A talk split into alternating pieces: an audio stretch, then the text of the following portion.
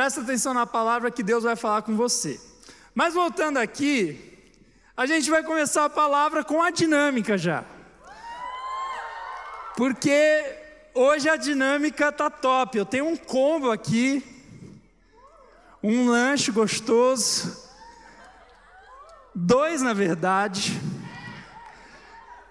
E eu preciso de duas pessoas. Calma, que você tem que ouvir a proposta que topem vir aqui na frente, só que assim, precisa ser uma pessoa que já é da igreja que trouxe um visitante hoje. Quem trouxe um visitante hoje? Levanta a mão. Ah, Luísa trouxe. Cadê a visitante? Deixa eu ver se você é visitante mesmo.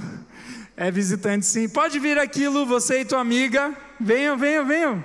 Venha visitante junto. Uma salva de palmas para ela, gente. Tem que bater palma até elas chegarem, senão fica um vácuo. Isso, isso. E vocês andam rápido, né? Olha lá. A Luísa tá com o cabelo coisado, pintado. Eu também coisei o meu cabelo. Chega aí. Vamos lá. Meu tênis desamarrou. Deixa eu arrumar para não tomar um pacote. Sempre bom, né? Vamos com ela primeiro, para você não... Coitado, primeira vez já está aparecendo já, tadinha. Mas tá. Qual é o seu nome? Luísa. Quantos anos você tem? 16. 16, muito bom. Vai no Map Camp? Vou, pretendo. Boa, boa, boa. E você, como que é seu nome? Luísa. Luísa, olha só, twins. Legal, quantos anos você tem? 15. 15. Seja bem-vinda, viu? Tá? Eu sou meio louco, mas não liga muito, tá bom? E o negócio é o seguinte: vocês vão ter que simplesmente comer. Uma salva de palmas para elas duas. Aliás, ela trouxe um visitante. Você trouxe um visitante? Olha os mentirosos. Se todo mundo que falou sim tivesse trazido um visitante, está lotado aqui embaixo o tempo, tá? É, não é para trazer visitante só no segredo, rapaz. É, eu tô nervoso hoje. Não, não tô não. Mas vamos lá. Pode abrir aqui na frente de todo mundo e vocês vão fazer eles passarem vontade, tá bom? Dá um close aqui para mim, por favor. Cadê a câmera? Isso. Ó, para a câmera de lá, assim, ó, vira para lá. Isso, isso. Pode abrir. Isso.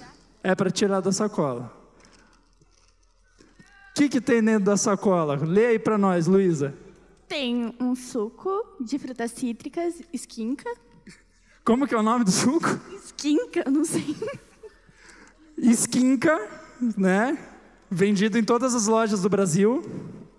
E tem também o quê? Verdade. Cheese picanha, do BR Mania. É o quê? Hambúrguer de posto. É um hambúrguer de posto de gasolina. Que legal. E o que tem mais? Grelhaditos. O que, que é isso? É, amendoim torrado e salgado sem pele. Uhul! Vamos mostrar ali, ó, que bonito, ó. Aqui, ó, fazendo propaganda do posto aqui de baixo. X picanha, vai lá. Compre um grelhadinho também. E aqui a sacola do McDonald's. quem achou que era um McDonald's aqui? Quem está frustrado agora? Elas duas. Vocês não querem então? Olha, tá desdenhando do presente que eu dei. Você não quer? Quer ou não quer? Sim, pela dinâmica. Tá bom então, então, só pela dinâmica. Então tá, pode levar. Vocês são as únicas a comerem no templo hoje que estão autorizados, ok? Pode comer durante a palavra ali, tá bom? Vai lá, to, toma o seu suco esquinca. Quem já tomou suco esquinca? Pode sentar lá. Ah, leva a sacolinha, né? Isso. Muito obrigado, gente. Uma massagem para elas.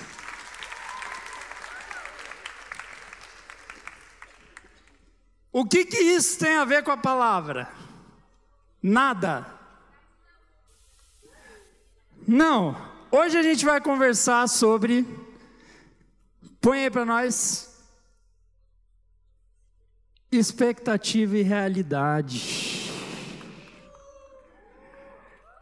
Muito bom. Sabe aquele meme que você vê? Ou aquela coisa que você compra na internet, eu não sei se você já comprou coisas pela internet, mas aí você vê a foto daquilo que você comprou, aí você pensa, nossa, que animal essa blusa, que animal esse jogo, que animal não sei o que, e quando chega na sua casa é muito podre. Quem já viveu isso? Ou até é bom, porque, por exemplo, esse X picanha é bom, eu já comi, mas não é um McDonald's. E às vezes a gente vai vivendo algumas coisas na vida que você tem uma expectativa lá em cima, mas aí chega a realidade e te passa um rodo.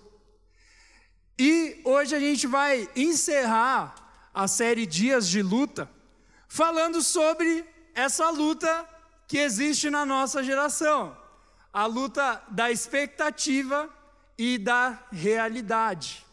A gente vive num mundo de redes sociais, é, onde você olha ali as coisas com expectativa. Quem nunca conheceu uma pessoa que você entra no Instagram, meu Deus, é maravilhosa. Aí chega ali, no dia a dia, você vai conviver com essa pessoa e você vê que ela não é tão bonita assim. Quem já viveu isso?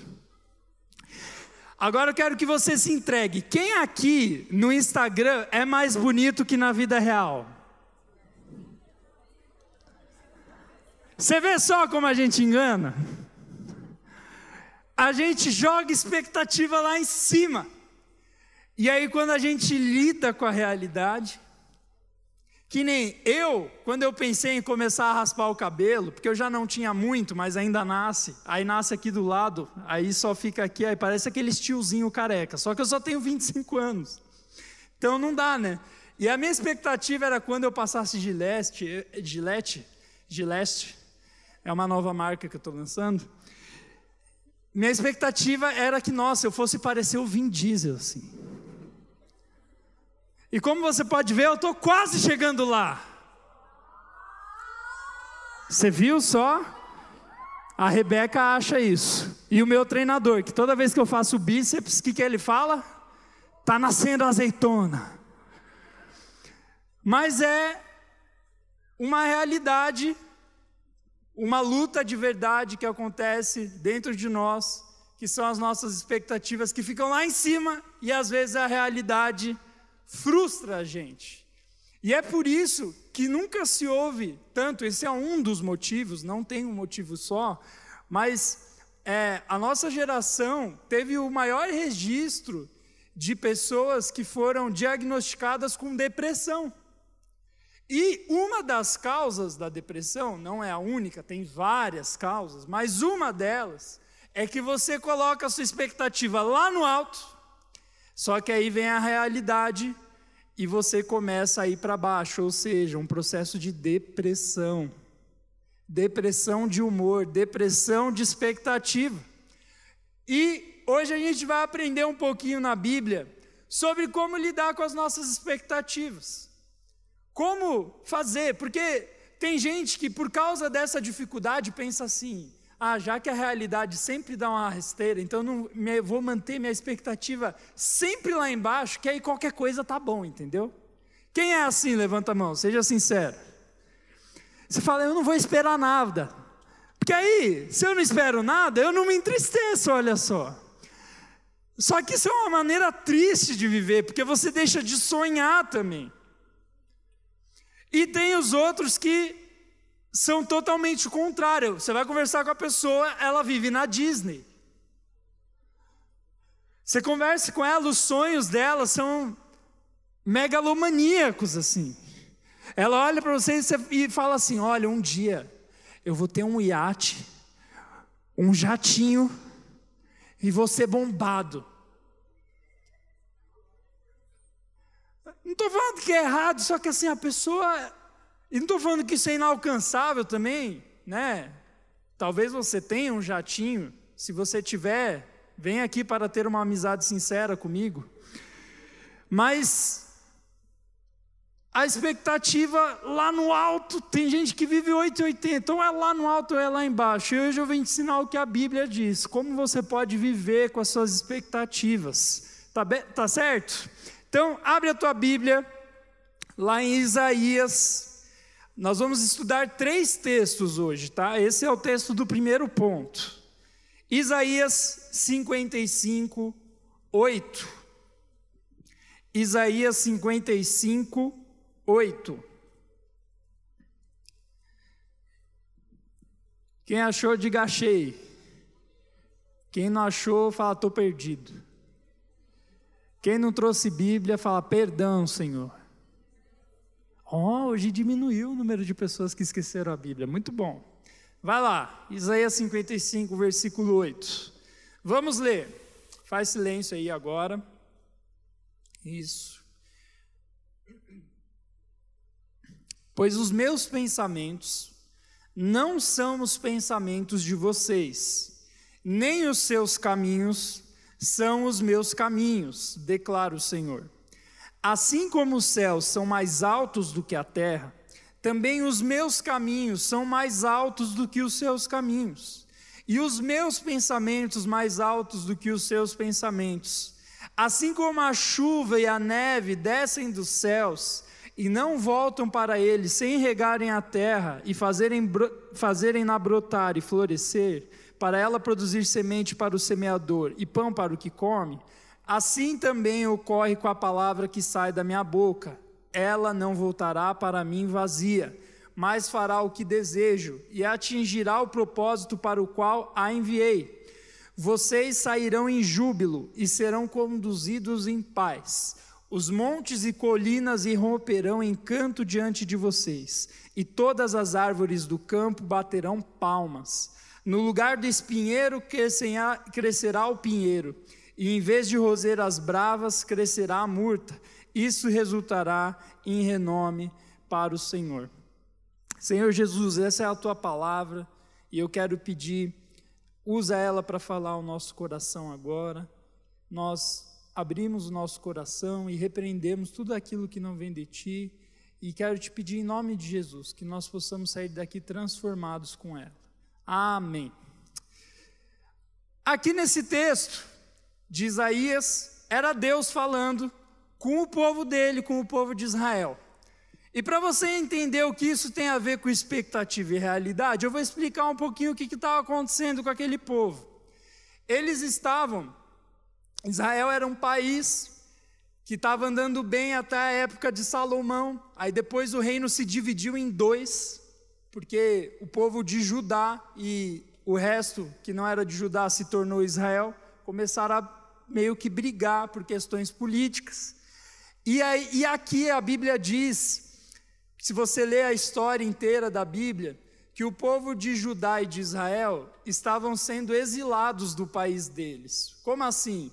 eles estavam sendo pegos como escravos pela Babilônia, que era o império dominante da época. E aí Deus começa a conversar com eles porque eles estavam muito frustrados. Porque o que, que acontecia? Israel, no Antigo Testamento, é o povo escolhido de Deus. E Deus tinha uma série de promessas para Israel. Que eles seriam é, tão grandes, tão grandes, que eles iam ser maiores que os grãos de areias do mar, eles iam ser incontáveis.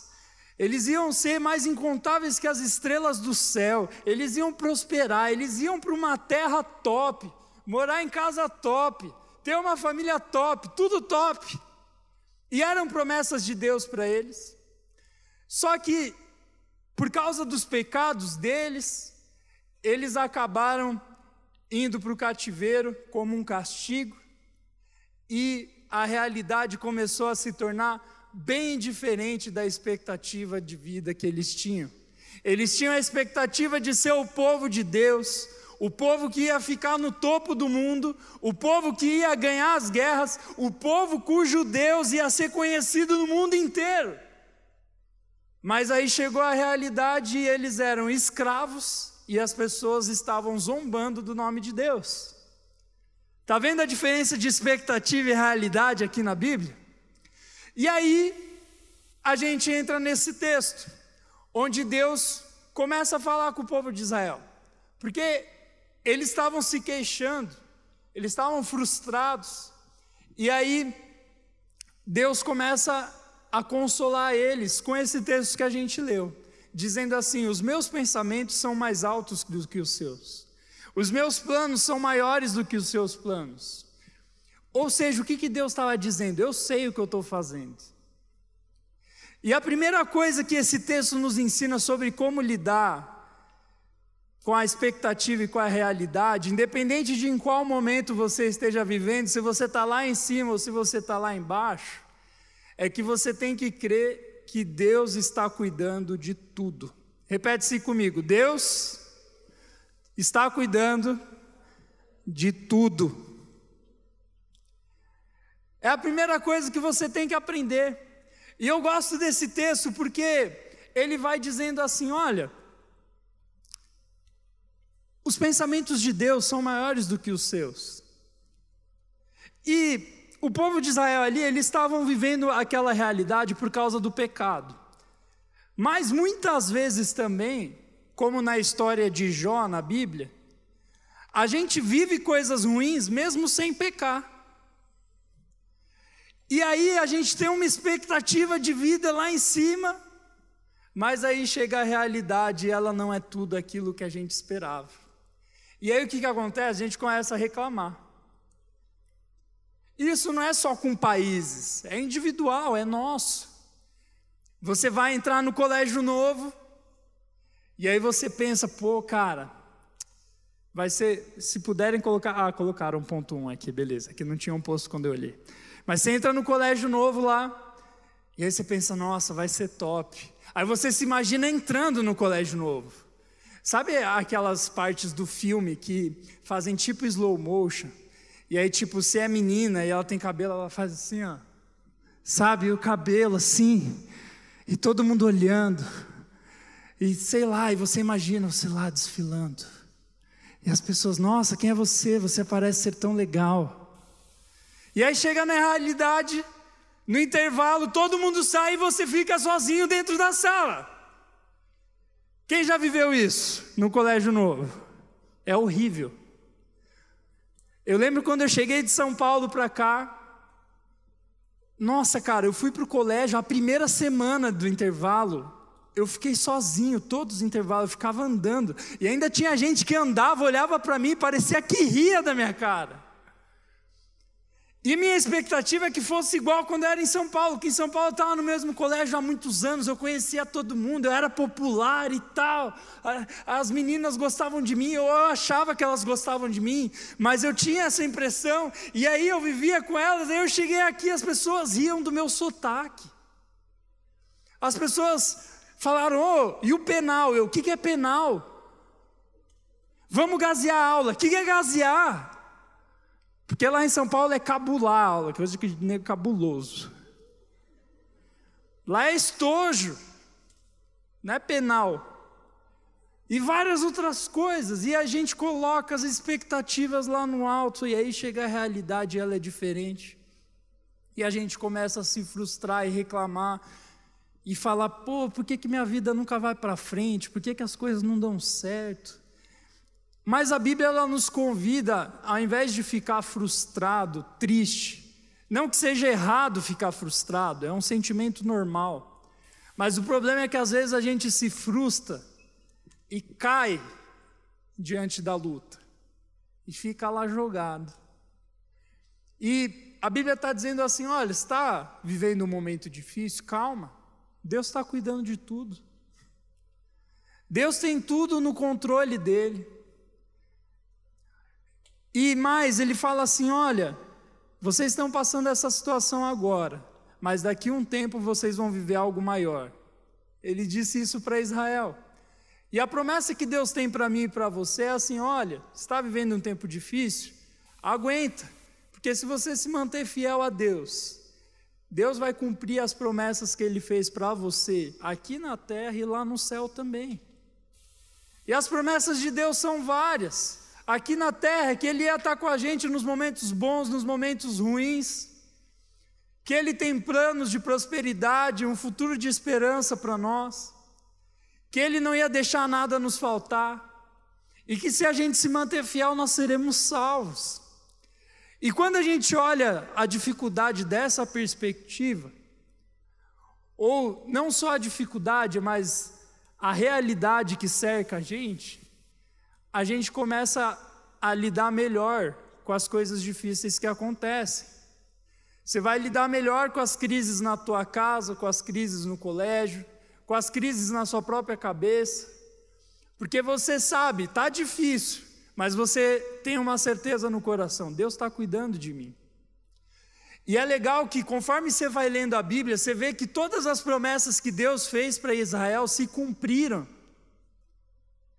Só que não no tempo deles. Porque a gente é assim, a gente quer tudo no nosso tempo, a gente quer tudo do nosso jeito. Quem aqui já tem a vida planejada até mais ou menos os 25 anos aqui? Levanta a mão. Cara, tem gente que tem a vida planejada até a velhice. Não, porque eu vou fazer tal faculdade, daí eu vou namorar tal pessoa. Ou se você não conhece a pessoa, você faz a lista de tudo que você quer na pessoa.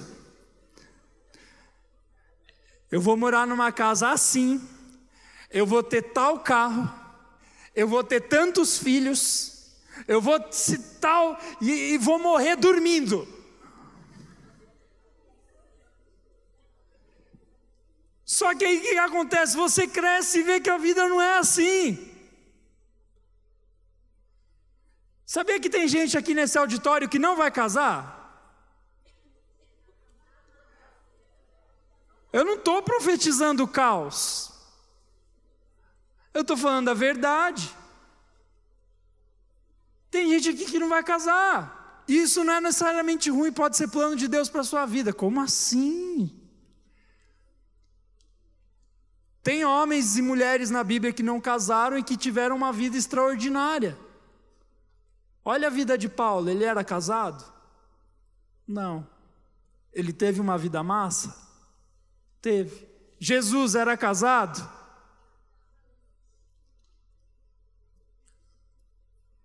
O que eu estou querendo dizer não é para você deixar de sonhar, mas deixa Deus cuidar da sua vida. Deixe os planos dele se cumprirem na sua vida. Entrega os seus planos na mão de Deus e deixa ele fazer o que ele quiser. Vai ter coisas que você deseja que ele vai cumprir porque ele te ama. Igual a Lara falou, ela sonhava em estudar num colégio e Deus colocou ela naquele colégio. Mas vai ter vezes que Deus vai tirar algumas coisas. E ali você tem que entender que é cuidado dele com você. Talvez na hora você não entenda, mas depois que o tempo passar, você vai entender e falar: caramba, olha só o que Deus fez, ainda bem que aquilo que eu queria não aconteceu. E às vezes não vai ser na vida que você vai ter essa resposta, às vezes depois que você morrer lá no céu, você vai entender porque algumas coisas aconteceram na tua vida. Não tem resposta para tudo.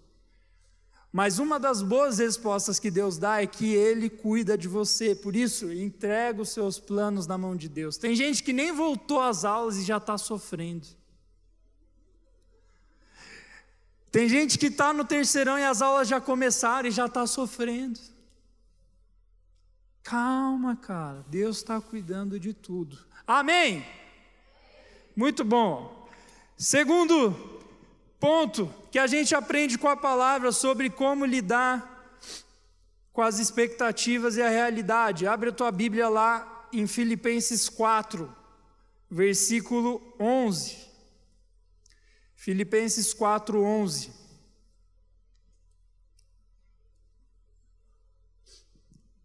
Vou dar um tempinho para você achar. Se você não achou, eu vou ler, porque o tempo está correndo, tá? Faz silêncio. Olha o que Paulo diz. Não estou dizendo isso porque esteja necessitado, pois aprendi a adaptar-me a toda e qualquer circunstância. Sei o que é passar necessidade, olha só as realidades. Sei o que é passar necessidade e sei o que é ter fartura. Aprendi o segredo de viver contente em qualquer e toda situação Seja bem alimentado, seja com fome, tendo muito ou passando necessidade. tudo posso naquele que me fortalece. Esse é aquele versículo que as pessoas colocam atrás no carro, no caminhão. Às vezes até pichador vai lá e picha e fala: Tudo posso naquele que me fortalece. Todo mundo conhece. Só que acha que pode tudo, que vai fazer qualquer coisa. Se eu jogar minhas expectativas lá no alto, Deus vai cumprir tudo. Mas não é isso que Paulo estava falando. Ele estava dizendo assim: olha, sabe qual é o segredo de lidar com a vida, com as suas expectativas, com a realidade que te cerca? É que você tem que saber estar contente com a necessidade e com a fartura, tendo muito ou tendo pouco. Por quê? Porque Paulo entendia: Deus cuida de mim, Ele tem planos para a minha vida. Por isso, eu posso confiar que no momento da fartura ou no momento da necessidade, Ele está ali comigo cuidando de mim. Por isso eu vivo contente, porque os planos de Deus estão se cumprindo na minha vida. E aí o que ele ensina para nós é o segredo da adaptação. Você aprende a lidar com as situações boas e ruins. Não estou dizendo para quando você tirar uma nota ruim lá, você tirou dois em matemática, você olhar e falar: Uhul, esse é o plano de Deus para a minha vida. Se você fizer isso, me chama que eu vou te levar para o hospital psiquiátrico. Mas você pode ficar triste? Pode. Eu, em física, eu já disse isso aqui, era horrível minhas notas. Eu não sei como eu passei. Eu não lembro nada, mas eu passei. E nesse tempo de dificuldade você tem que aprender a se adaptar. Como assim? Aguentar mesmo. Saber viver quando você está lá top. E saber viver quando você está lá embaixo. Permanecer fiel a Deus mesmo assim, porque essa é a vontade de Deus para mim. Eu posso todas as coisas naquele que me fortalece. O que, que ele quer dizer? Eu posso passar por qualquer situação naquele que me fortalece. Na nota boa, na nota ruim, com namorada, sem namorada, casando ou não casando, sendo pobre ou sendo rico. Os planos de Deus estão se cumprindo na minha vida e eu posso ficar satisfeito e em paz porque Ele cuida de mim. E aí você aprende algo que é maravilhoso, cara. Eu lembro uma vez que eu estava no seminário e um professor que é pastor da igreja batista lá do Cajuru, pastor Valdo, ele estava dando aula e ele estava falando sobre administração de igreja, como pastorear a igreja. Sim, eu aprendi isso na faculdade, ok? E isso é normal. E aí eu estava lá e ele falou uma frase, cara, eu esqueci tudo daquela matéria. Estou sendo sincero, mas essa frase que ele falou, cara, valeu tudo que eu paguei no seminário. Ele falou assim: não ame a igreja dos seus sonhos, ame a igreja que você tem. Eu achei isso sensacional, cara. Porque ele falou: se você fica amando a igreja dos seus sonhos, ah, a igreja dos meus sonhos ia ser assim, com gente assim, com coisa assim, com culto assim.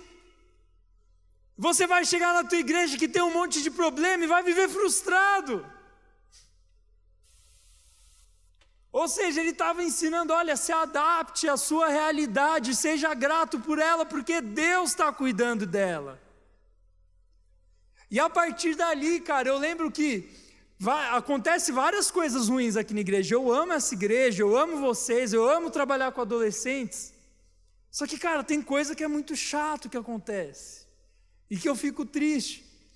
E várias vezes que eu fico chateado, eu tento me lembrar disso. Tarek, não ame a igreja dos seus sonhos, ame a igreja que você tem. E cara, isso não serve só para igreja, isso serve para a família. Não ame os pais dos seus sonhos, não ame os pais dos seus amigos. Porque quando você vai na casa dos seus amigos, e cara, parece, você sempre tem um amigo com a vida que parece perfeita, né? Quem tem um amigo assim? Você vai na casa dele, a família dele parece de comercial de manteiga, sabe? As pessoas acordam felizes, a mãe beijando o pai e tal, bom dia, e aquela mesa farta. E aí você vai lá e ele tem um videogame top, e tem lá tudo top, não sei o quê. Aí você volta para tua casa, fala bom dia, mãe, ela tira o sapato. Vai arrumar seu quarto. Aí você, cara, como eu queria morar na casa do fulano. Como eu queria ser tal pessoa. Só que, cara, não ame a família dos seus sonhos, ame a família que você tem. Seus pais são divorciados, ame os seus pais. Você não tem pai? Ok, ame quem cuida de você. Ame o teu colégio, cara. Ai, mas você não sabe o meu colégio. Cara, eu já estudei em colégio particular, estudei uns 10 anos da minha vida em colégio particular, mas estudei também vários anos da minha vida em colégio público. E eu lembro que no colégio público teve uma vez, cara, que eu fiquei três meses sem professor de matemática. Só que eu me adaptei, eu jogava bola no horário da aula. Uh! Só que, cara, falando sério, é deprimente isso. Porque, meu, três meses sem um professor de matemática. E detalhe, isso aconteceu no ensino médio, na época que as pessoas querem ir para o vestibular. Se com professor a gente já vai mal, imagina sem professor, velho. Mas você tem que aprender a se adaptar. Ame o colégio que você tem. Ame a célula que você tem. Ame os amigos que você tem. Ame o irmão que você tem. Amém? É, esse do amar o irmão não fala amém, né? Amém ou não amém? amém? Tá bom. A terceira e última coisa que a gente vai aprender, olha só, Luizinho, ah, tá vendo? Isso aí, é um combinado que eu tenho com o Luizinho. Mas enfim, vamos lá.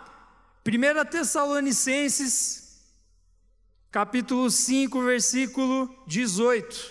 Abre lá em Tessalonicenses. Tessalonicenses parece um trava-línguas, né? Tessalonicenses. Vai lá, 5,18. Aqui Paulo ensina o terceiro segredo de como lidar com a expectativa e com a realidade. Vamos lá, eu vou ler. Deem graças em todas as circunstâncias, pois esta é a vontade de Deus para vocês em Cristo Jesus. Vamos ler de novo, que esse texto é simples. Lê ali comigo em voz alta. Um, dois, três e.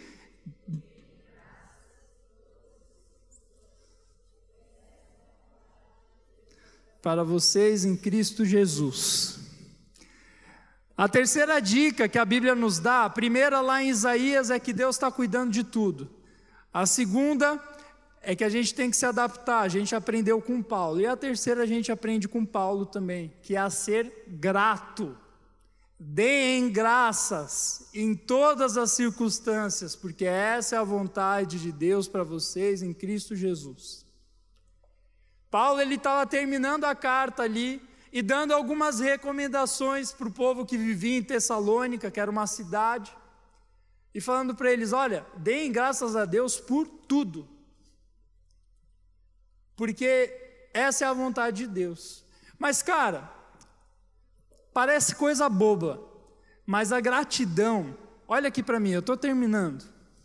A gratidão faz uma diferença tão grande na nossa vida tão grande. Porque quando você só fica na expectativa de algo que você não tem, isso vai gerando insatisfação em você. Eu tenho tal celular, mas eu queria tal celular. Ou seja, você está insatisfeito com o seu celular atual. Eu tenho tal tênis, mas eu queria tal tênis. Eu tenho tal roupa, mas eu queria tal roupa. Você vai fazendo esse jogo de expectativa e realidade, só que ao mesmo tempo você vai se tornando uma pessoa que nunca está satisfeita com nada. E cara, isso na adolescência é muito forte. Por isso que tem muito adulto que fala, nossa, adolescente é difícil e tal, porque fica, nunca está satisfeito com nada. Eu já vi pai que chegou para mim, pô, pastor, eu dou a melhor escola, eu dou a melhor roupa, eu dou tudo de bom e do melhor, e parece que meu filho nunca está satisfeito. Cara, aprenda a ser grato. A insatisfação gera frustração. A gratidão gera satisfação. Quando você se torna grato pelo que você tem, não pelo que você queria ter, cara, o teu coração vai se acostumando a ser feliz com aquilo que você tem.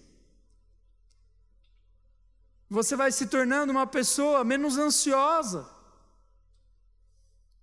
menos irritadiça. Porque você está satisfeito. Eu não estou dizendo que não é para você querer ter algo mais na sua vida. Eu tenho meus objetivos, eu tenho expectativas. E várias delas já se cumpriram, mas tem outras que não se cumpriram. E conforme você vai ficando mais velho, você vai aprendendo a ser grato até pelas dificuldades, porque você vê que algumas dificuldades te ensinam alguns valores que lá na frente vão te ajudar. Às vezes você pensa, pô, por que, que eu estou passando por isso, cara? Calma, permanece fiel a Deus, Deus vai te mostrar.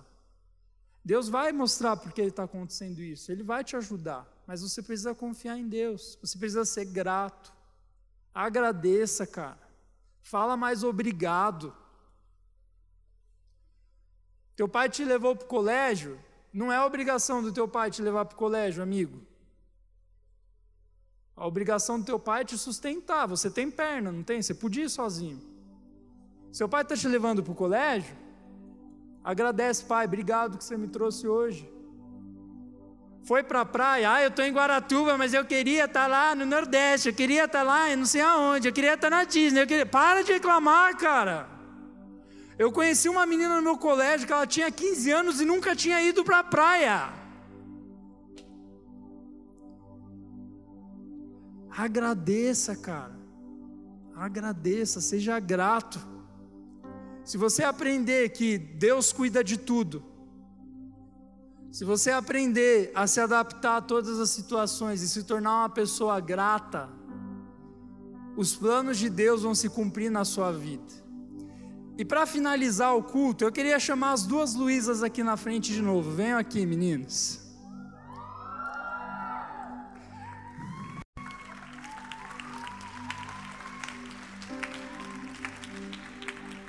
Vem rapidinho.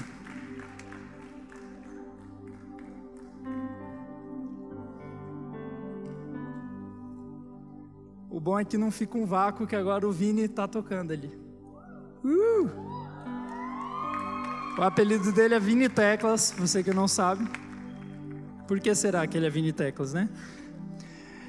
Vocês ficaram um pouquinho frustradas que não eram McDonald's mesmo? Acho que sim. Você também? É. Mas então, por que eu chamei vocês aqui de novo? Porque às vezes a gente tem uma expectativa lá no alto que não se cumpre, mas não sabe o que Deus tem preparado para nós mais para frente. E eu tenho uma notícia para vocês, tá? Você, se você quiser participar, vocês ganharam hoje 50% de desconto na inscrição para o retiro. Uma salva de palmas para a vida delas. Ok? Tá bom? Dá um abraço aqui. Bem melhor que o Big Mac. Com certeza. Deus te abençoe, viu? Aparece lá com a gente, tá bom? Pode sentar lá. É, fiquem aqui na frente, porque aí eu explico para vocês duas como que a gente vai fazer, tá bom? Vocês imaginaram que elas iam ganhar? Isso. Pô, bem que o pastor podia ter dado um Big Mac. Vai lá ver. É bem melhor 50% de desconto no retiro. Quem quer 50% de desconto no retiro? Não vou poder dar para todo mundo.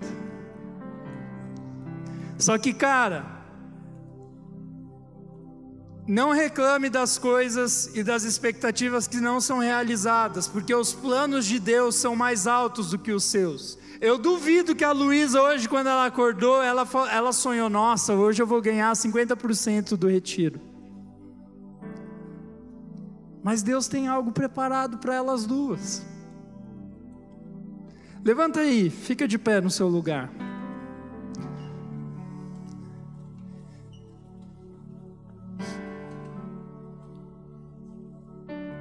Queria que você fechasse seu olho agora.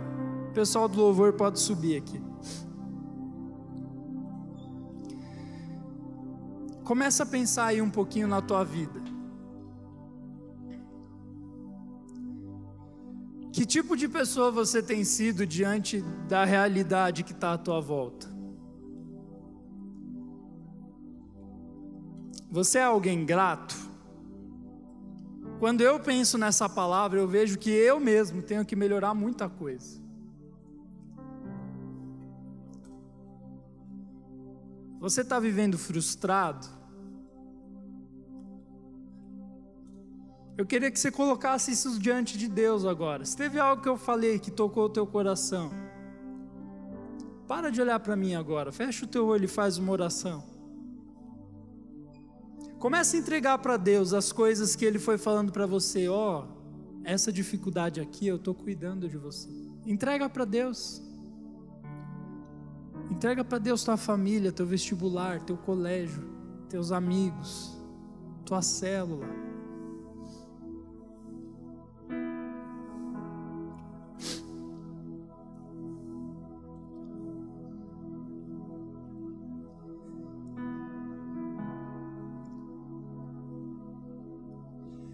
E hoje eu queria fazer um convite para você. Você que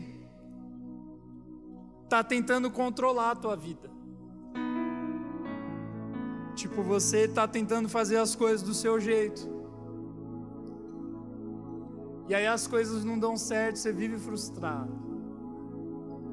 Mas hoje essa palavra mexeu com você e você quer entregar a tua vida e o teu futuro na mão de Deus. Ou talvez você nem esteja frustrado, você está ansioso com alguma coisa que vai acontecer e está com medo, e está com expectativa lá no alto, e está com medo de se frustrar. E você quer entregar todos esses sentimentos para Deus e falar: Deus, o Senhor controla tudo, os seus planos são mais altos do que os meus, os seus sonhos são mais altos que os seus, os meus pensamentos são menores do que os seus, e eu entrego tudo. Se você quer entregar hoje esses planos, essas expectativas na mão de Deus, eu quero te chamar aqui na frente. Vem aqui comigo, eu já estou aqui. Eu sou o primeiro a entregar, porque eu tenho muitas expectativas. Eu sou um cara muito sonhador. E se você é sonhador que nem eu, você tem que começar a guardar o teu coração para não se frustrar tanto. E conforme você for vindo, Entrega mesmo para Deus, esquece quem está do lado. A música vai tocar aqui, não só quem está aqui na frente, mas quem está lá atrás também. Canta a música, ora, entrega tudo que Deus começou a mexer aí dentro de você.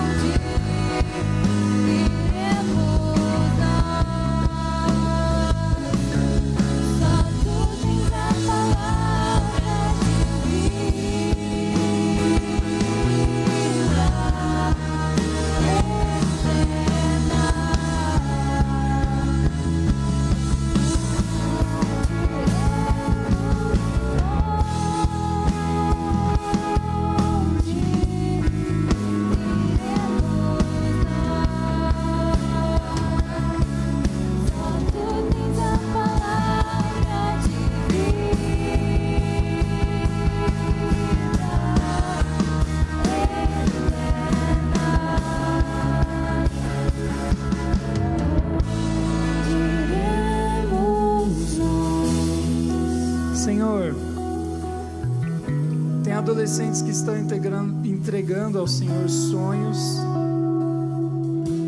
medos, famílias e várias outras situações que a gente nem imagina. Mas a Sua palavra diz que o Senhor cuida de tudo, que o Senhor nos viu desde que a gente nasceu. E que todos os nossos dias estão contados no teu livro, que os nossos nomes estão escritos na palma da sua mão, que o Senhor se lembra de nós todos os dias, que o Senhor teve muita expectativa sobre a nossa vida, que o Senhor tem muitos desejos para nós. O Senhor tem planos para cada um aqui, Deus. E eu quero entregar nas Suas mãos a vida de cada adolescente aqui, a minha vida, Senhor. Tem tantos sentimentos, tantas coisas que passam na nossa cabeça. E nós queremos entregar ao Senhor e crer que o Senhor está cuidando. Nós queremos pedir força para aquele que nos fortalece, para conseguir enfrentar todas as situações. E Deus, nós somos gratos pela família que nós temos, pela casa que nós temos, pela roupa que nós temos, pelos amigos que nós temos, pela vida que nós temos, por essa igreja maravilhosa, Jesus. Tem defeitos? Tem, assim como todos nós temos defeitos, mas obrigado por essa igreja maravilhosa, por esse ministério maravilhoso, por essas células, Deus cada pessoa que está aqui, muito obrigado. Pai, nos ensina a ter um coração grato. Obrigado por todas as bênçãos que o Senhor tem nos dado, Senhor. É assim que eu oro no nome de Jesus. Amém, amém. Eu tenho mais um convite antes de encerrar o culto. Para você que está aqui pela primeira vez, ou vem aqui faz tempo, e você nunca tinha ouvido falar de Deus dessa forma. Talvez você conhece um Jesus como um professor de moral, como alguém das antigas que você nem sabe se existiu mesmo. Ou talvez você até creia. Você tem lá um crucifixo que Jesus está morto na cruz ali. Mas hoje eu vim te mostrar um Jesus diferente, um Jesus que não morreu ele morreu, mas ressuscitou. Ele não está mais preso na cruz. Se você for na tumba de grandes homens que viveram, você vai encontrar os ossos deles lá. Agora, se você for lá para Jerusalém, na sepultura onde colocaram Jesus, não vai ter nada, porque ele ressuscitou, cara.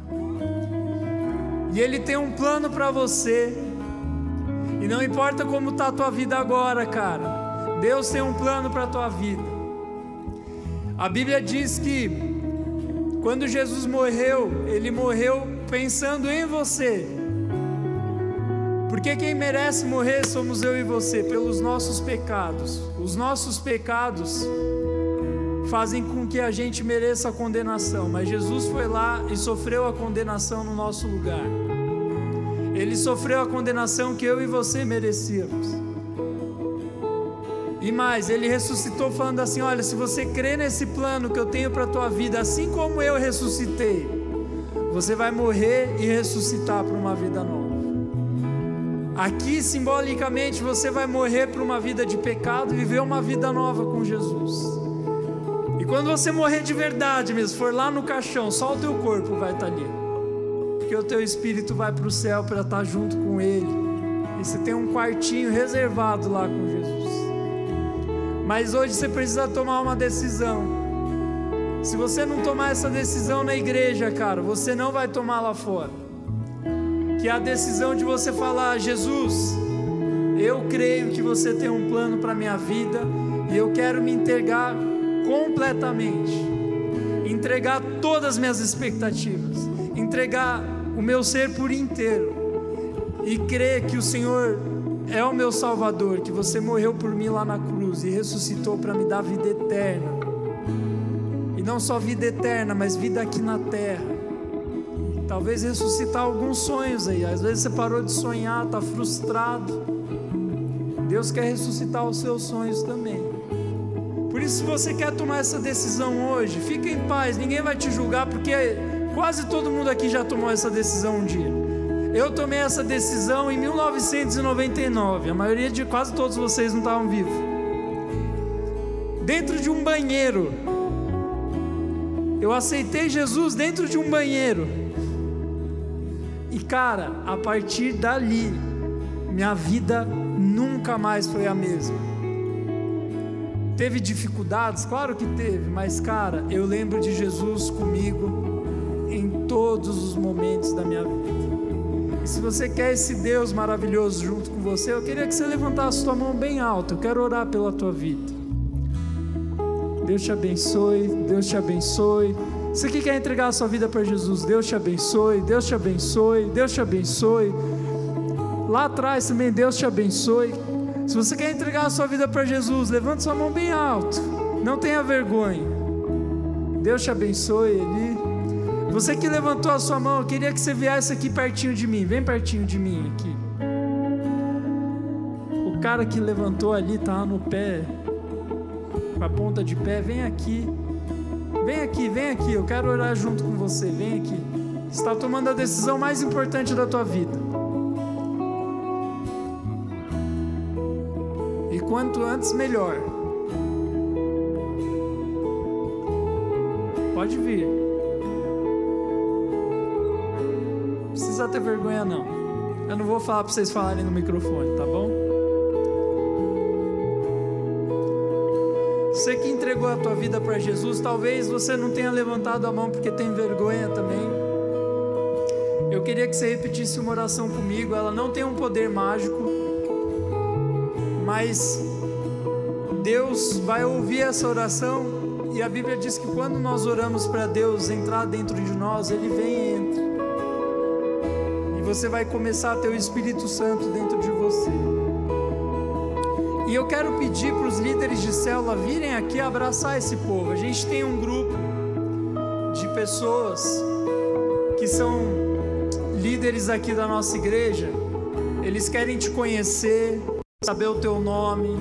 Enfim, quem aceitou Jesus e está sozinho, levanta a mão de novo para uma pessoa ir até você. Tem alguém que está sozinho? Aí, ó, Leozinho. Tem um piá aqui sozinho. Vai lá, Pimentinha. Ali, ó. Já foi alguém? Já? Tá bom.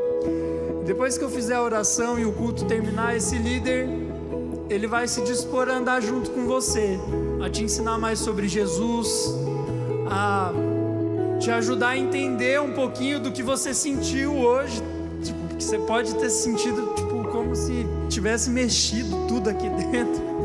É Deus mexendo na tua vida, ele quer transformar você.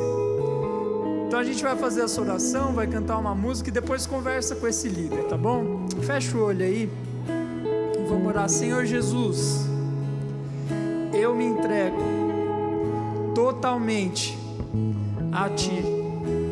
Eu te dou liberdade para transformar a minha vida. Eu creio que o Senhor morreu e ressuscitou para me salvar. Entra com teu espírito dentro de mim. É assim que eu oro no nome de Jesus. Amém. Amém.